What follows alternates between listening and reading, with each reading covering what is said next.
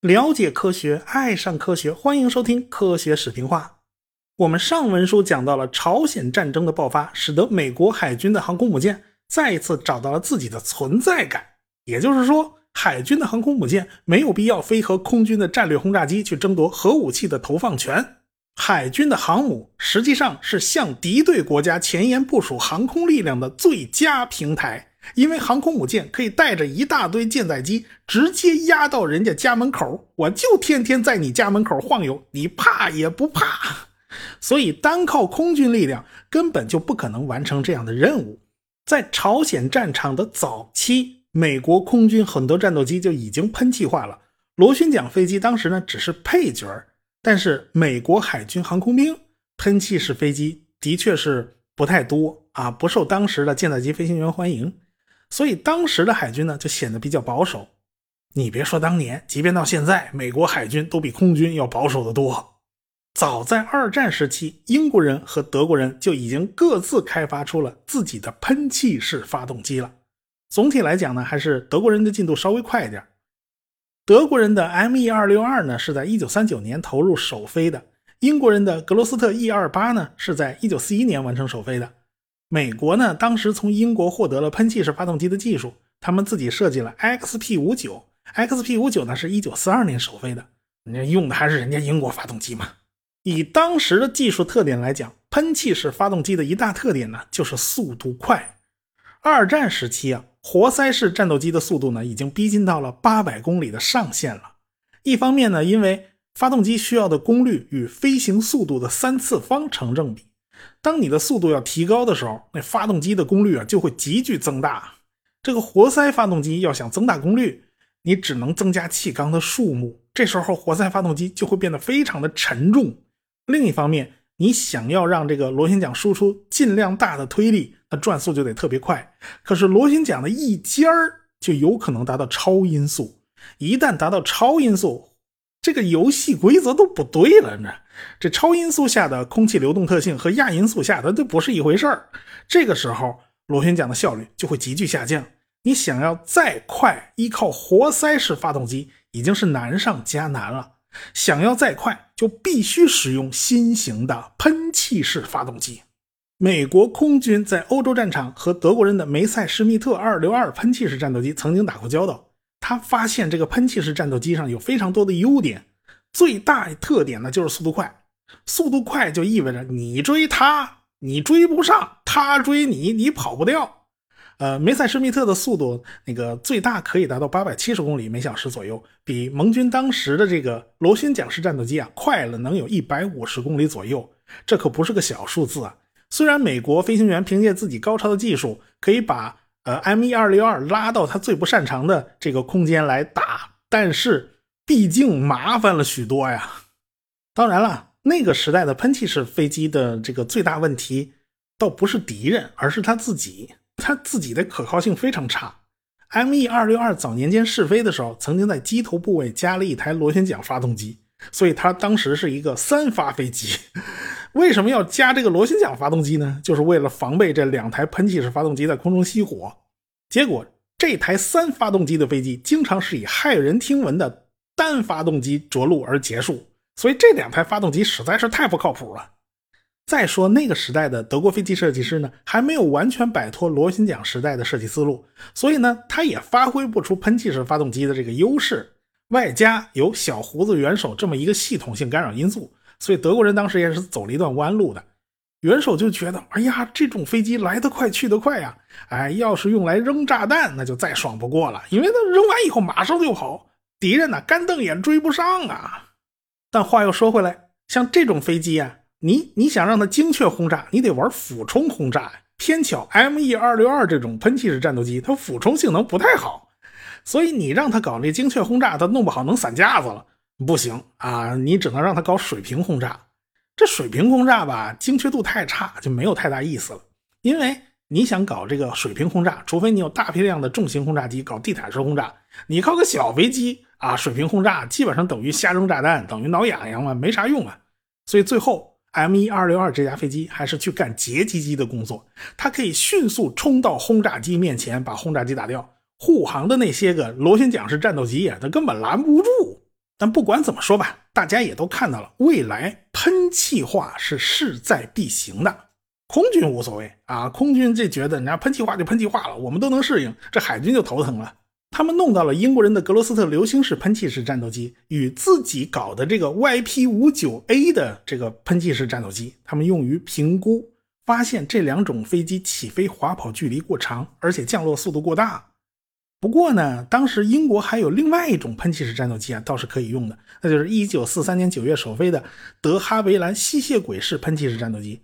这架飞机呢，似乎比较适合拿来改装成舰载机。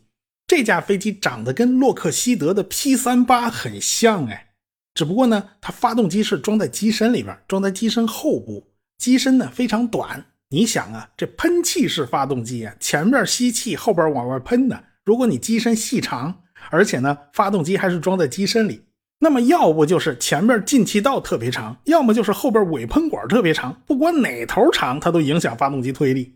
所以这架吸血鬼式喷气式战斗机呢，就把喷气发动机的进气道开在了机翼和机身的结合部，说白了就是翼根那个地方。而且它机身特别短，这样的话呢，就可以最大限度的这个减小发动机的推力损失。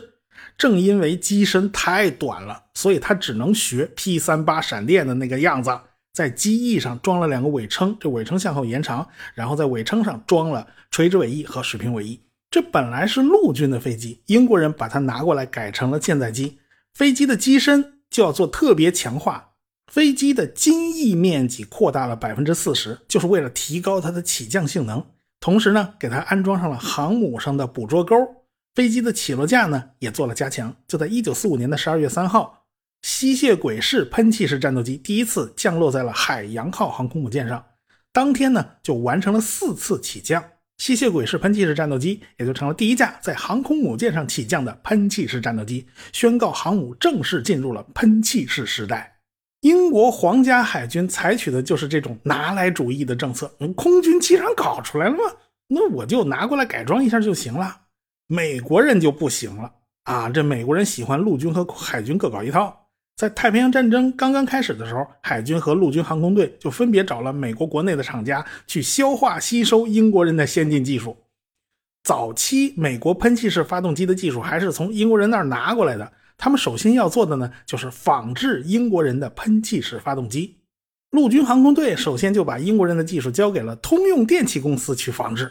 啊，没错，就是那个爱迪生创建、早期靠卖灯泡发家的通用电气公司。那为什么要交给通用电气公司去仿制航空发动机呢？就是因为当时的通用电气公司长期和什么发电机啦、什么电站啦那这些设备打交道，电站用的那个蒸汽轮机和现在航空发动机啊还有很多相似之处。再说了，通用电气公司在二战里面专门为这个活塞式发动机研发这个涡轮增压系统。这个涡轮增压系统跟这个喷气发动机，它也有异曲同工之妙哎。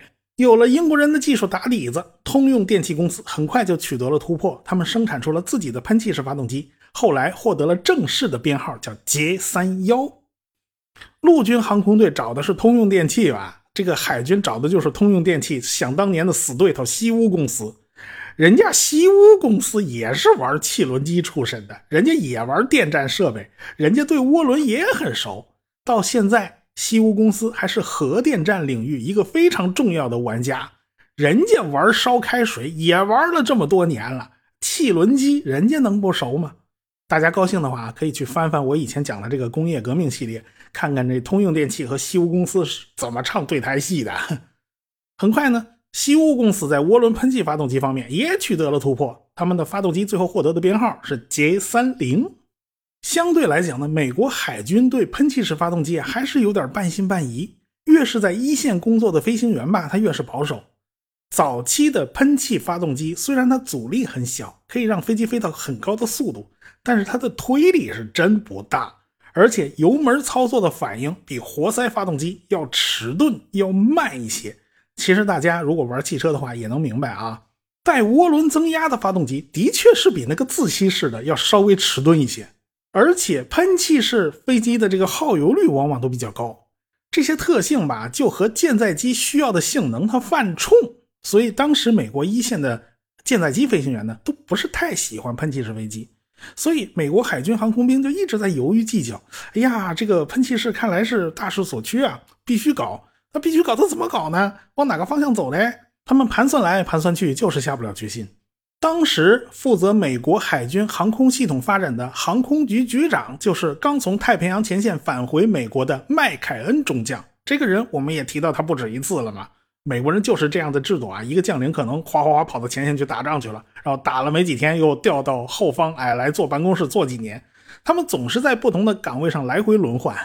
就在一九四二年底，麦肯恩中将就主导了一个新的项目，那就是把活塞式发动机省油和低速起降性非常好的特点与喷气式发动机高空高速性能特别好的特点给结合起来。他们就发展了一种复合动力飞机，说白了就是双方取长补短，尽量弥补掉自己的缺陷。最后呢，招标中标的是这个莱恩公司的火球式战斗机。这架飞机说到底还是一架螺旋桨式飞机。这个喷气发动机啊，它只是个辅助动力，只有需要爬升或者是进行空战的场合啊，这个飞行员才把通用电气的那台捷三幺涡喷发动机打开。火球战斗机的最大速度呢就不算出色，但是爬升率还不错。所以这种飞机最大的本事就是拦截神风特工队的自杀攻击任务。这种战斗机呢，是一九四四年六月份开始试飞的。到了一九四五年的五月份，火球式战斗机开始在突击者号航空母舰上进行舰载机测试。说实话，海军的飞行员对这架飞机真的不太适应，因为这个火球式采用的是前三点式起落架，过去海军的舰载机采用的都是后三点式起落架。前三点式起落架就是前面一个轮子，后边俩轮子。喷气式飞机基本上都是前三点式。道理很简单嘛，这喷气发动机都死沉死沉的，都是装在屁股后头，所以屁股沉啊，所以在靠后边那个地方你得装俩轮子，在机头方向比较轻嘛，你装一个轮子就够了。活塞式发动机刚好相反嘛，当时很多舰载机那发动机就在机机头上，这机头是最重的，所以这两个轮子就尽量靠前承受发动机的重量啊，尾巴上只要装一个很小的轮子就够了，这就所谓的后三点式起落架。正因为这种差异啊，这前三点式起落架飞机的机身大部分都是一碗水端平，它前后一边高；这后三点式起落架的飞机往往是机身往上翘，前两个轮子特别长，后边那一小轮子特别小。所以正因为它姿势不一样，一个是昂首挺胸，一个是趴着，在航空母舰上起降的时候，它性能差异很大。所以在突击者号航空母舰上参与试飞的七名飞行员中，有两名因为着舰失败而受伤，这损失还是挺大的。尽管如此，美国还是坚持进行舰载机的测试啊，他们仍然完成了很多科目，比如说啊，只开活塞式发动机，咱们用液压弹射器弹射起飞；或者呢，咱们同时开着活塞式发动机和喷气式发动机，咱们马力全开，用弹射器弹射起飞和降落，看看到底怎么样。到了一九四五年年底，美国人出了一场意外。这个火球式升空以后啊，这活塞发动机坏了，这个迫使着飞行员紧紧靠着屁股后边一台喷气式发动机紧急返航。前边航空母舰上把那阻拦网都拉起来了，就怕它冲出去啊。最后啊，他在撞到航母阻拦网之前，勉强勾到了最后一根拦阻索，这飞机才着舰成功。这够悬的。当时呢，航空母舰在甲板中部都是有一根长长的阻拦网的，这个阻拦网就有点像那个乒乓球网啊。如果真的有舰载机在降落的时候没刹住车，就可以用这个阻拦网把飞机给兜住，不至于冲到海里去。所以，美国人的这架火球式舰载机一不留神就成了历史上第一次纯喷气动力的航母降落，这比英国人的喷气式飞机在航空母舰上降落还要早一个月。但是吧，因为这架飞机头上还一螺旋桨呢，虽然它不转啊，但是它不能算纯粹的喷气式飞机，所以这条记录不算数。所以第一次在航空母舰上起降的喷气式战斗机还得算在英国人头上。说白了，这种复合动力的火球啊，只是一种临时凑合的过渡型机型，所以它的产量很小。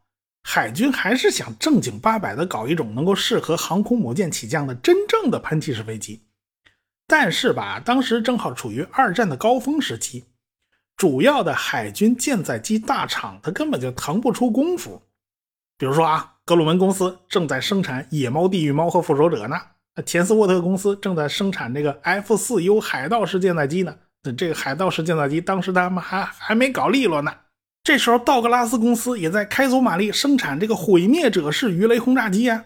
这几家大厂都没空啊，所以海军当时只能找那小厂来研发新式的喷气式舰载机啊。这小厂都有空哈，于是海军就找到了麦克唐纳，这真的是一师一家小公司。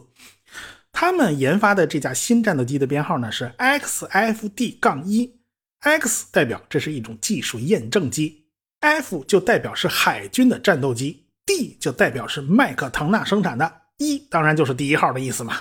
当时美国的飞机编号呢非常复杂啊，厂里有厂里的编号，海军有海军的编号啊，还而且还不通用。这架飞机的外形和螺旋桨式战斗机其实差别不大，样子还是差不多的，只是头上没有了螺旋桨啊，看着总觉得少点啥。而且呢，这架飞机改成了前三点式起落架。当时呢，喷气发动机长得都很瘦，就是两根细管子，这样的话呢，就可以把发动机安装在机翼的根部，尽量靠近机身的地方。这样的设计呢，就比 M1 二六二更好一些。M1 二六二啊，是两台发动机吊在机翼之下，这种思路呢，就跟螺旋桨飞机是一脉相承的。因为螺旋桨双发战斗机啊，它两台发动机必然是装在机翼上，因为螺旋桨的存在，就导致这两台发动机不能往机身靠啊，往机身靠的那螺旋桨就打着机身了，不行啊，所以呢，就只能分开点。梅赛施密特 M 一二六二呢，还是延续了过去的老思路，就是把这发动机挂在机翼上啊。实际上呢，是这种设计影响了飞机打滚的能力啊，这转动惯量比较大，也就间接影响了它转弯的敏捷性。英国人在设计格罗斯特吸血鬼的时候呢，也是和螺旋桨飞机差不多。你打冷眼一看呢，这飞机怎么长得有点像文式轻型轰炸机啊？哎，它就长那模样。它发动机也是装在机翼上的，麦克唐纳公司的 XFD-1，杠它就不是这么设计的，它针对的就是喷气式发动机比较瘦的特点，所以它就想尽办法把发动机靠近机身，装在了机翼根部。这个设计在灵活性上肯定是要赚便宜的。那年头研发一款新飞机，它不像现在这么复杂呀。现在研研究一款新飞机，天哪，十几年都过去了，那时候一年就够了。但是海军着急啊，他等不及了，他前线正打仗呢。他们就把陆军航空队的这个 YP 五九拿过来试试。后来发现这飞机不合适，上不了航空母舰，也就算了，那就只能耐心等呗。等一年你还等不了吗？海军是希望将来在攻击日本本土的时候，咱能用上喷气式舰载机呀。但是后来两颗原子弹一扔啊，这日本人降了啊，这喷气式舰载机也就不那么重要了啊，就没有那么紧赶慢赶。那就慢慢等呗。就在这个当口，通用电气和西屋公司又拿出了几款新发动机了。这西屋公司拿出了捷三四，通用公司拿出了捷三三和捷三五，这些新发动机性能都比以前好多了。所以呢，美国海军又向八家公司发布了新的招标公告啊！你们现在都有空了吧？希望呢就能够获得性能更好的舰载机。当时为了保险起见，美国海军同时跟很多家厂商签了约。这样的话呢，大家齐头并进，就看谁能生产出最好的战斗机来。哎，这钱斯沃特公司和北美公司就搞出来了 XF6U 海盗式和 XFJ1 狂怒式两款战斗机。这钱斯沃特公司他们家战斗机全叫海盗，你都分不清是哪一款。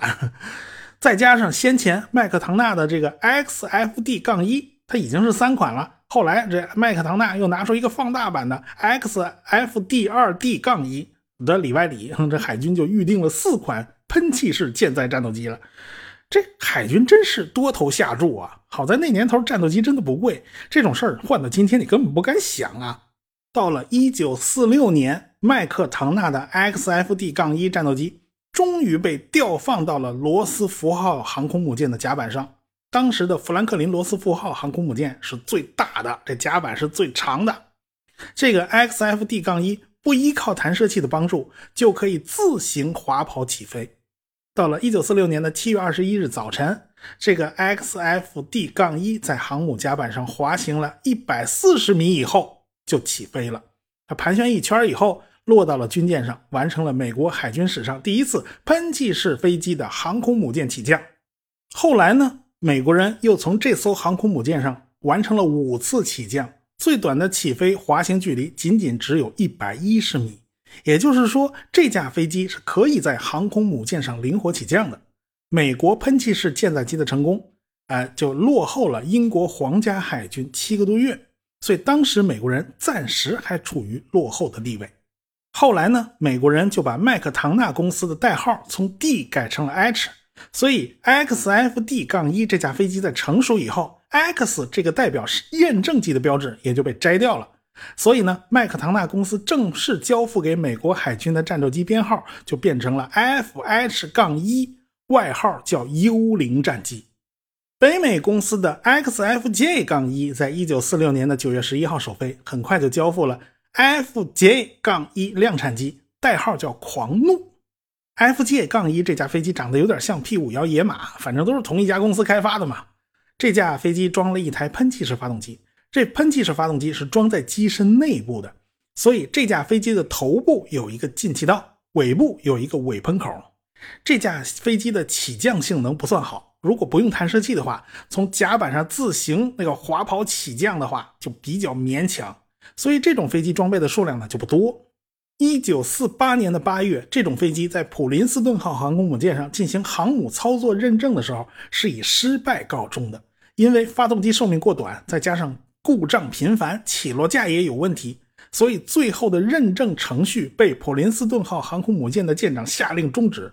所以呢，这种飞机就没能获得实际的部署任务啊。说是海军采购了一些，但是实际上派不出去。至于那个负责开发 F 六 U 海盗式的钱斯沃特公司，他们在一九四六年的十月二号完成了原型机的首飞。我们前面说了。FH-1 幽灵式用了两台捷三四发动机，FJ 杠1用了一台推力更大的捷三五。相比之下，这个 F6U 只配备了一台 J 三四发动机，它的推力明显不够。但是钱斯沃特有自己的办法，他们要为这种发动机安装后燃器，也就是加力燃烧室。说白了就是。往喷出去的尾气之中再次喷油，再次点火，咱们再烧一回，这回推力可就大多了。不过耗油量也大多了。在这架飞机首飞一年多之后，他们终于拿到了西屋公司最新的 j 三四杠 WE 三零发动机。这种发动机是带后燃器的，所以 F 六 U 就成了第一架有后燃器的喷气式舰载机。有了后燃器，果然这架飞机的起降性能获得了大幅度的改善。再后来呢，麦克唐纳公司又推出了 FH-2 舰载机，这个性能呢又比以前提升了很多。这是一架放大版了，呃，再加上这架飞机有非常优秀的起降性能，所以它也就成了美国海军主力式喷气战斗机。不管怎么说吧。当时这几种海军的喷气式舰载机的特点呢，就是外形基本上还延续了螺旋桨战斗机的这种平直机翼的设计，只是呢，他们换装了喷气式发动机。这一代飞机的最大速度呢，都达到了将近九百公里左右，比以前的螺旋桨式飞机要快多了。但是军方依然很不满意。他们又提出了下一代战斗机的要求，他们希望在原有速度基础之上，这速度得再快出去七十到一百英里每小时。飞机要想飞得再快，你靠加大发动机推力是不行的。所以呢，这些公司就必须在飞机的整体设计上做出一个重大改变，否则他们就根本完成不了这个任务。而且，舰载机设计师也发现了，速度和飞机的起降性能本来就是一对矛盾。你想飞得快，那起降性能就完蛋了。那么，下一代的飞机到底该如何设计呢？我们下次再说。科学声音。